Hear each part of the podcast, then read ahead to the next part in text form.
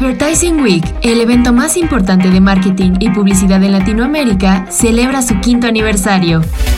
El evento contará con más de 7.500 asistentes, 300 speakers y 100 sesiones sobre el futuro de la publicidad, la mercadotecnia y la creatividad en la región. La cita es el 31 de octubre, 1 y 2 de noviembre, en el Papalote Museo del Niño. Consigue tus boletos en advertisingweek.com. Top of Mind. Un podcast de El CEO. La inteligencia artificial está transformando el panorama laboral y los CEOs no estarían exentos de ser sustituidos por dichos modelos.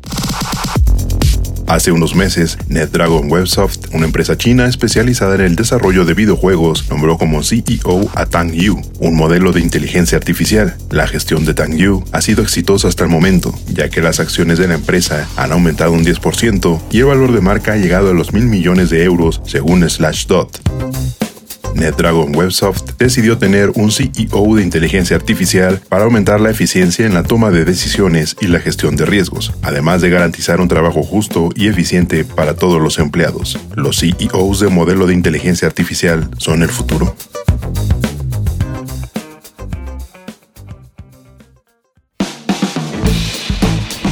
Mantente en el mercado con las noticias más importantes de la tecnología y los negocios, escuchando y compartiendo todos nuestros podcasts en el CEO.com, en arroba el CEO-en Twitter y el CEO en Instagram.